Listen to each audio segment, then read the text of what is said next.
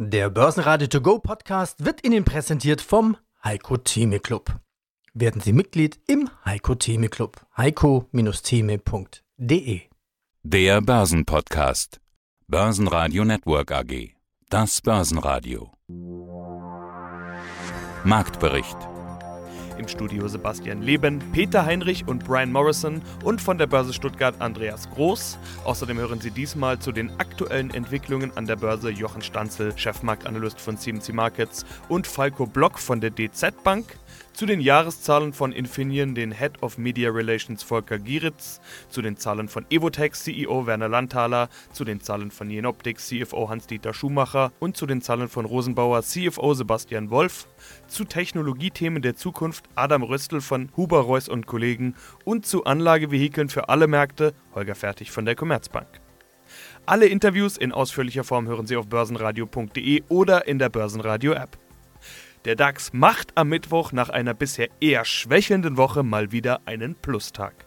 13.284 Punkte plus 0,7 Prozent. Gute Konjunkturdaten und auch gute DAX-Quartalszahlen brachten neuen Schwung. Wir gehen es im Einzelnen durch. Der Handelsauftakt, der war so ein bisschen verhalten gewesen, aber dann legte der DAX doch zu. Denn die Finanzprofis in Deutschland, sind zwar mit der konjunkturellen Lage nicht zufrieden, allerdings und erfreulicherweise hellen sich die Erwartungen auf Sicht von sechs Monaten dann doch deutlich auf und steigen um über 20 Punkte. Und Volkswirte wurden von dem Ausmaß der Verbesserung richtig überrascht. Sie hatten mit einem Anstieg gerechnet des ZTW-Index auf minus 13 Punkte, jetzt sind es aber auf minus zwei Punkte nach oben gegangen. Und übersetzt bedeutet das, die Hoffnung steigt offensichtlich dass sich das internationale wirtschaftliche und politische Umfeld verbessern wird. So hat ZDW-Präsident Achim Wambach definiert oder interpretiert. Die Chancen jetzt auf ein Abkommen zwischen Großbritannien und der Europäischen Union und damit auch ein geregelter Austritt Großbritanniens sind inzwischen erkennbar größer geworden. Und das war so der Zeitpunkt, der Moment, als der DAX dann noch entsprechende Punkte zugelegt hat. Zuvor hatten wir einen kleinen Dämpfer hier gehabt. Da gab es Äußerungen von Donald Trump, dem US-Präsidenten. Es geht natürlich wieder um den Handelsstreit USA und China. Er hat gesagt, es geht zu langsam. Es geht viel, viel, viel, viel zu langsam. Und auch hat er gesagt, dass es entweder einen exzellenten Deal gibt oder eben gar keinen.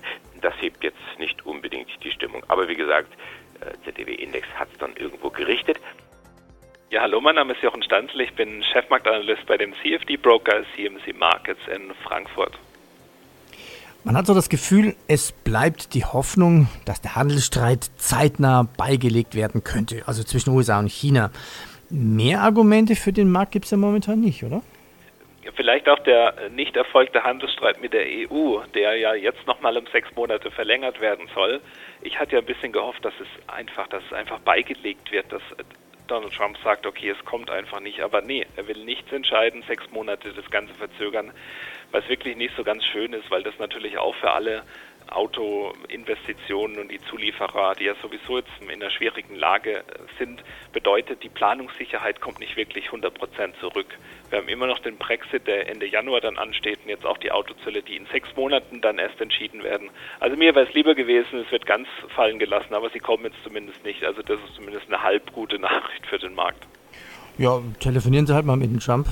Vielleicht hat er ein Einsehen mit Herrn Stanzel und dem deutschen Auto. und mit dem Herrn Johnson und mit dem Herrn Xi dann auch noch und dann stellen wir eine heile Welt hin und dann wäre es gut. Ja, also tatsächlich sind das die drei Baustellen, die den Markt lähmen, aber man sieht es heute auch bei der Infineon, bei dem Chip-Hersteller ja, der nun die Zahlen, die waren jetzt nicht Bombe, aber sie waren eben auch nicht so katastrophal und 40 Prozent von Infineons Umsatz kommt ja aus der Autobranche und jetzt die Aktie 6,5 Prozent im Plus, weil die Zahlen halt dann doch nicht so schlimm waren wie erwartet. Also das, was wir am Markt sehen, ist sehr, sehr viel, hat sehr, sehr viel damit zu tun, dass Pessimismus abgebaut wird. Von Euphorie ist da jetzt keine Spur.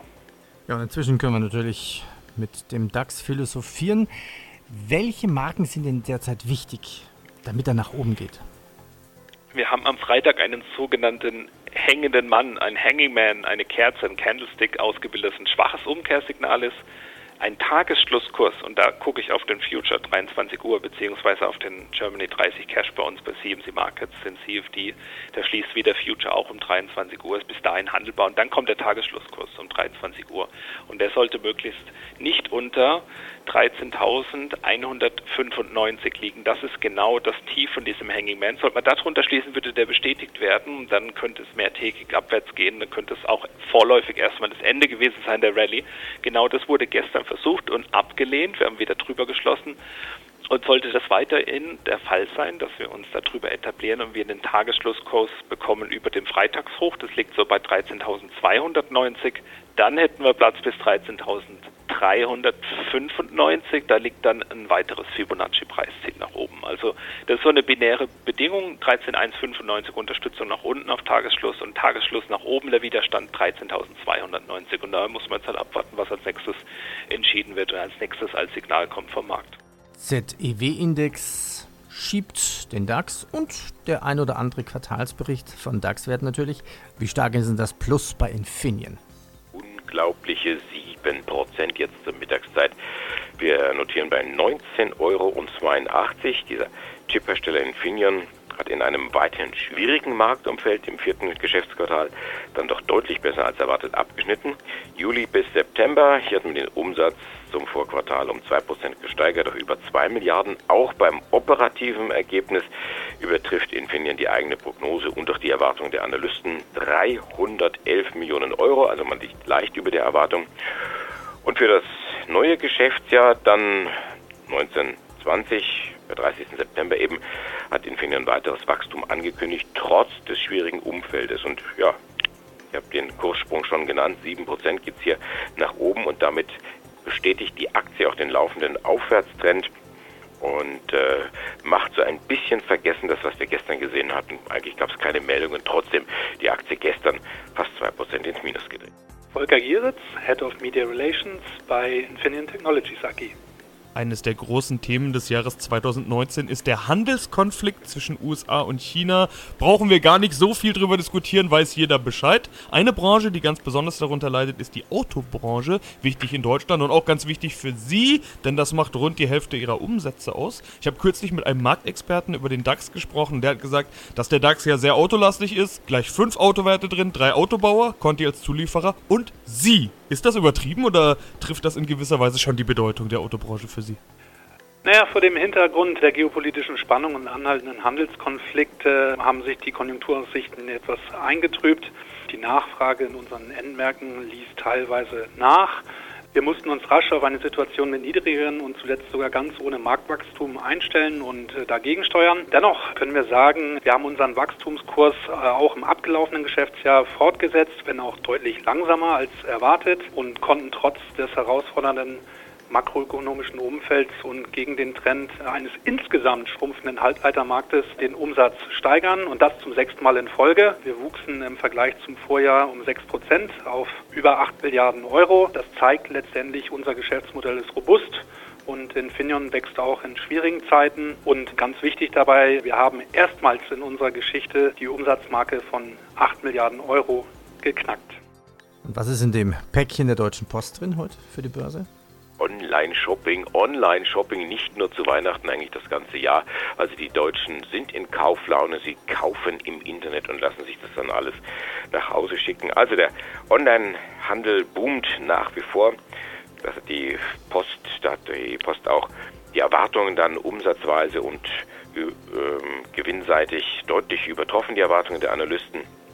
Vor allen Dingen das internationale Express und das deutsche Paketgeschäft sind sehr dynamisch gewachsen, aber im Prinzip auch in den anderen Sparten ist es richtig gut gelaufen. Schauen wir uns den Umsatz an, der steigt um fast 5% auf 15,6 Milliarden Euro. Operativ klettert man noch deutlicher. Da geht es äh, von 376 Millionen im Vorjahreszeitraum auf 942 Millionen rauf. Was bleibt unterm Strich? Ein Gewinn von 561 Millionen Euro. Also wie gesagt, äh, der Onlinehandel erfreut die Deutsche Post einmal mehr. Die Aktien sind Platz 2 im DAX mit einem Plus von 4,4 Prozent und 34,18 Euro. Äh, das ist ein Niveau, das wir zuletzt gesehen hatten im Mai 2018. Ja, schönen guten Tag. Mein Name ist Falco Block. Ich bin Mitarbeiter bei der DZ Bank in Frankfurt und dort zuständig für den Öffentlichkeitsauftritt für Zertifikate und Hebelprodukte. Wir haben erst vor ein paar Wochen miteinander gesprochen. Das war in Berlin auf dem Börsentag. Jetzt ist ein paar Wochen später Börsentag Hamburg. In Berlin hatten wir über den Ausblick 2020 gesprochen. Ich hatte damals gesagt, ist tatsächlich mein erster Ausblick auf 2020. Inzwischen sind ein paar Wochen vergangen und ein paar Ausblicke noch dazu und ganz viel Börsenzeit. Damals hatten Sie gesagt, DAX in Richtung 12.500 Punkte, vielleicht davor nochmal ein bisschen wohler. Inzwischen sind wir ja da schon absolut drüber gerannt. Es geht eher in Richtung Allzeithoch, aber ein bisschen wohler kann ja immer noch kommen. Deshalb bleibt meine Frage, bleibt es bei der 12.500? Es kann ja auch nochmal runtergehen. Ja, das ist wirklich die Sache. Teilweise reichen ja schon mal zwei oder drei schlechte Tage, mal wieder ein böser Tweet von Donald Trump oder vielleicht doch wieder Probleme im Brexit. Also die Börsen sind aktuell, muss man sagen, sehr tagtäglich getrieben, auch politischen Nachrichten. Und da ist es überhaupt kein Problem, dass innerhalb kurzer Zeit, innerhalb von einer Woche, der Kursgewinn, den wir jetzt gesehen haben, innerhalb von auch einer Woche mal wieder pulverisiert wird. Weil man muss ganz ehrlich sagen, die Börsen leben ja von der Hoffnung und von der Zukunft. Und da ist mittlerweile sehr viel Positives eingepreist. Und das muss sich natürlich erst noch alles bewahrheiten. Ja, spannend. Ich greife gleich ein paar Punkte auf. Eingepreist greife ich auf und Donald Trump greife ich aus. Sie hatten nämlich gesagt, 2020 wird für Sie ein positives Jahr. Grund ist Donald Trump, nämlich die US-Wahl. Der will natürlich wieder Präsident werden. Der will gute Aktienkurse dafür. Das ist für ihn etwas, was er sich selbst als Leistung zuschreibt. Außerdem braucht er natürlich dafür Entspannung im Handelskonflikt. Und das ist ja alles, was wir jetzt schon sehen. Das ist ja einer der Gründe, warum die Kurse wieder so hochgegangen sind. Vielleicht, das will ich gleich noch klären. Aber wir haben diesen Effekt gesehen? Ist das der Effekt, den Sie eigentlich für 2020 gesehen haben, der jetzt quasi schon vorher noch ins Jahr 2019 reingerutscht ist? Ja, das kann man wirklich sagen. Also es sah ja nicht danach aus, als wenn sich die USA und China jetzt so schnell vielleicht doch auf ein Handelsabkommen einigen werden, beziehungsweise aktuell ist ja, glaube ich, die, die, die Krux des Ganzen, und das mag man sich gar nicht vorstellen, dass die chinesische Vertretung nicht bereit ist, die verschiedenen Orte, die die US-Regierung vorgeschlagen hat, um sich zu treffen und die Verträge zu unterschreiben, ja, zu akzeptieren. Also da sieht man schon mal, wie aufgeladen die Stimmung doch ist und das Ganze kann natürlich auch ganz schnell mal wieder kippen, sodass vielleicht an irgendwelchen Sachen man feststellt, man kommt doch nicht so weit und dann kommt wieder die neue Nachricht und es das heißt, äh, man einigt sich dann doch nicht. Darauf werden die Börsen natürlich dann wieder sehr schnell reagieren. Conti, rot, überraschend? Ja, das ist hm, ja nicht so nicht so ganz überraschend, aber mh, hm, die, die Zahlen sprechen auch zunächst einmal eine relativ deutliche Sprache. Es ist ein herber Verlust, aber schauen wir sie uns mal ganz kurz an. Also wegen der Überraschung ganz klar, die Autokonjunktur ist schwach, sie wird auch immer schwächer. Deswegen hat der Markt auch irgendwo damit gerechnet. Es gab es aber auch Milliardenabschreibungen, die hier den Zulieferer Conti im dritten Quartal tief in die roten Zahlen drücken. Unterm Strich verbucht man hier einen Verlust von fast zwei Milliarden Euro. Das muss man natürlich erstmal irgendwo schlucken und verdauen. Zum Großteil liegt das allerdings an Einmaleffekten wegen verringerter Firmenwerte aus früheren Übernahmen und es sind auf der anderen Seite Kosten für ein Umbauprogramm, was man hier gestartet hat. Aber wie gesagt, es ist ein Batzen Geld, der hier zunächst mal in der Bilanz fehlt. Und auch im laufenden Geschäftsjahr sinkt das bereinigte operative Ergebnis deutlich um ein Fünftel auf jetzt 615 Millionen Euro. Und angesichts der schwierigen Lage der Autoindustrie spricht auch Elmar Degenhardt, der Conti-Chef, von einer vergleichsweise soliden Entwicklung trotz des weiterhin rückläufigen Marktumfeldes. Der Umsatz stieg dank Wechselkurseffekten und Zukäufen leicht um 3% auf 11,1 Milliarden Euro. Was macht der Markt draus? Der senkt den Daumen. Conti ist der schwächste DAX-Wert und das mit einem relativ deutlichen Abstand. 1% geht es hier abwärts, 129,98 Euro. Ja, schönen guten Tag. Mein Name ist Hans-Dieter Schumacher. Ich bin der Finanzvorstand der Jenoptik AG aus Jena. Sie hoffen auf ein drittes Rekordjahr in Folge. Das war zumindest die Ansage im Börsenradio-Interview zu Jahresbeginn. Nach neun Monaten 2019 haben sie Umsatz plus und Gewinn plus. Trotz aller Gegenwinde kann man ja sagen, die erstens allgemein bekannt sind und zweitens wir gleich noch etwas genauer drüber sprechen. Aber zunächst die direkte Frage: Bekommen Sie denn neue Rekorde 2019? Ja, das ist schön, dass Sie sich noch erinnern. Ich könnte auch spontan sagen, et voilà. Aber wir wollen ja den Tag nicht vor dem Abend loben oder das Jahr nicht vor dem Jahresende. Wir haben noch ein Quartal vor uns. Es ist äh, ambitioniert, es ist spannend. Wie immer unser stärkstes Quartal. Aber ja, die ersten neun Monate sind mit all den Themen, die uns betroffen haben und äh, die zu hinterfragen waren, ist es gut gelaufen und wir haben ein sehr starkes Quartal 3 abgeschlossen, das uns ein bisschen über Vorjahr gebracht hat, wie Sie schon gesagt haben. Aber ja, wenn das Jahr so zu Ende läuft, wie wir es uns vorgenommen und auch heute nochmal bestätigt haben, als wir veröffentlicht haben, dann werden wir eine neue Rekordmarke beim Umsatz erreichen, ein Wachstum von zwei bis drei Prozentpunkte in diesem challenging Umfeld, wie Sie es gesagt haben schon, und mit 15,5 Prozent EBITDA eine tolle Ergebnismarge, eine Rekordergebnismarge erreichen. Ja, wir sind rundum optimistisch, bleiben das auch, aber es ist kein Selbstläufer. Unsere Mannschaft muss noch viel arbeiten, viel leisten. Wir zählen natürlich drauf, wie immer. Aber es sieht gut aus. Dann gehen wir es doch mal ein bisschen genauer an. Der Umsatz, kleines Plus, 595,7 Millionen. Nah dran am Vorjahr eigentlich 593,4 waren es da. Vor allen Dingen der Auslandsumsatz wächst gut und da vor allen Dingen die USA, hatte ich gesehen. Was ist das für Umsatz aus den USA. Es gab ja auch eine Akquisition, über die wir ja schon einige Male gesprochen haben. Was hilft Ihnen da jetzt in den USA? Ja, also vollkommen richtig. In den USA konnten wir proportional, überproportional und prozentual am stärksten zulegen. Wir sind um 14,5 Prozent gewachsen. Insbesondere die von Ihnen schon erwähnten Beiträge der akquirierten Unternehmen, vor allem Prodomax, die in Kanada sitzen, aber in Kanada und den USA und USA, Amerika ist für uns inklusive Kanada, schöne Geschäfte machen, haben in diesem Jahr schon 52 Millionen Euro zu unserem Umsatz beigetragen. Im Vorjahr waren es 22 Millionen rund, also 30 Millionen Wachstum vergleichbar äh, dazugekommen. Diese akquirierten Automation Integration Geschäfte, das ist die Konzeption und Integration von ganzen Produktionsstraßen in die Fertigung unserer in der Regel Automobilkunden, entwickelt sich sehr, sehr positiv und zeigt auch jetzt in der Post-Merger-Phase eine sehr gute Entwicklung. Wir haben also, wenn Sie so wollen, auf das richtige Pferd gesetzt. Aber auch unser Lithografie- und Inspektionsgeschäft in den USA ist sehr schön am Wachsen. Also das ist unser Light- and Optics-Geschäft in den USA. Wächst sehr gut, sind wir sehr zufrieden und hat auch zu dem Wachstum beigetragen. In Europa ohne Deutschland haben wir auch ein leichtes Wachstum erreicht. Insgesamt sind wir jetzt bei fast 73 Prozent Auslandsumsatz. Im Vorjahr waren es knapp 70 Prozent. Mein Name ist Holger Fertig und ich bin Derivate-Experte bei der Commerzbank.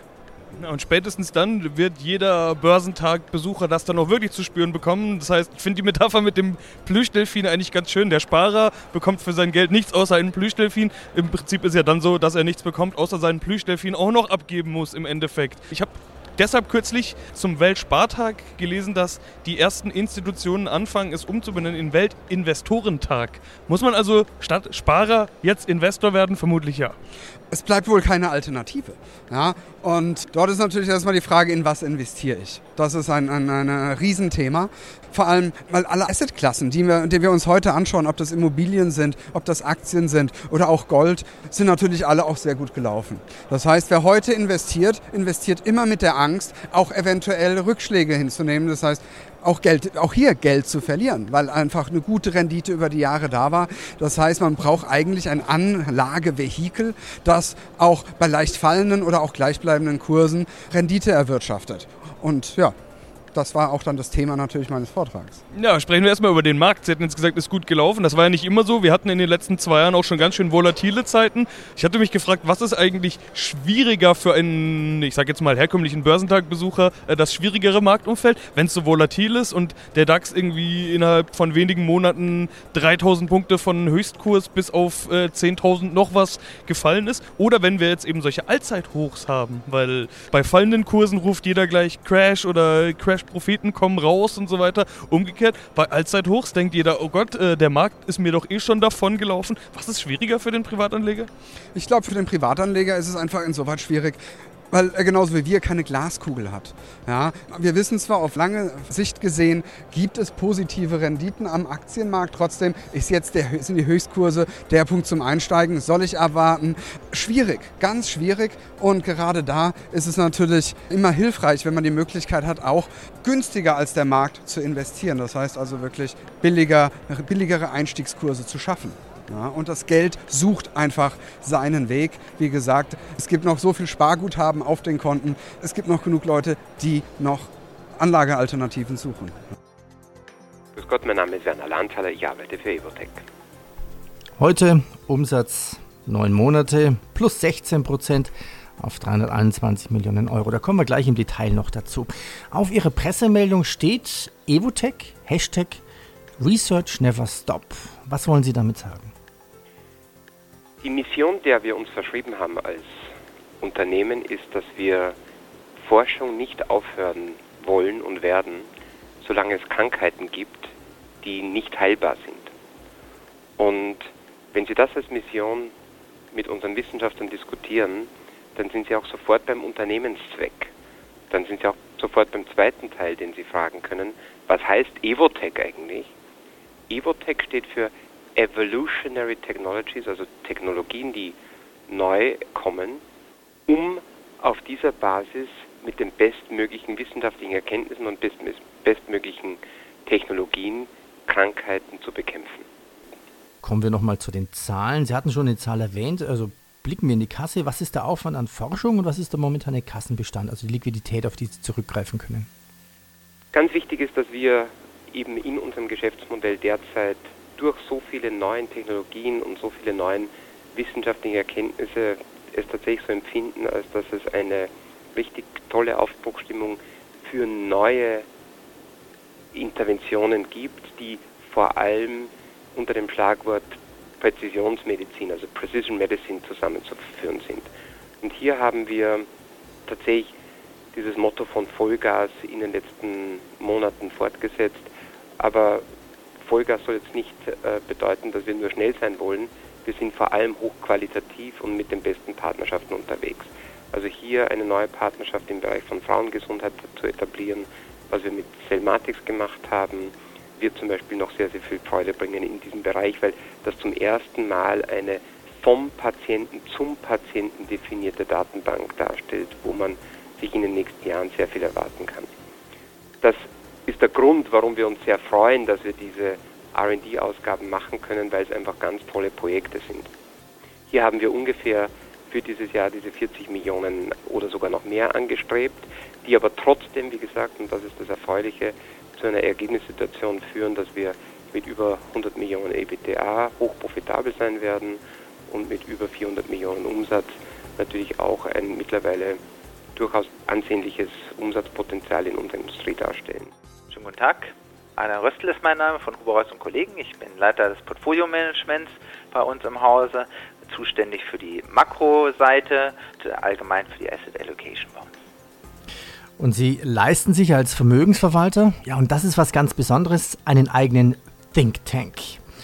Und eine meiner Lieblingsfragen ist, was gibt es Neues aus dem Think Tank? Gestern hatte ich ein Interview zum Thema Quantencomputer. Diese Tech-Themen werden uns doch alle in der Zukunft beeinflussen. Mit welchen Tech-Themen beschäftigen Sie sich denn als Portfolio-Manager? Ja, das ist ein ganz, ganz wichtiges Thema und absolut richtig. Die technologische Beschleunigung, die wir in den letzten Jahren gesehen haben, die wird uns nicht nur in den nächsten Jahren noch weiter begleiten, sondern sie wird einen immer stärkeren Einfluss äh, auf unser Leben haben. Im Bereich der Technologie schauen wir uns natürlich vor allen Dingen die Entwicklung künstlicher Intelligenz an.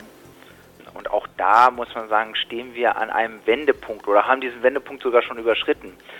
Der Aufstieg künstlicher Intelligenz ist ja schon seit langer Zeit propagiert worden. Das war eigentlich immer wieder ein Fehlschlag, muss man sagen. Also es ist dann doch nicht so gekommen. Warum glauben wir, dass das in Zukunft anders sein wird?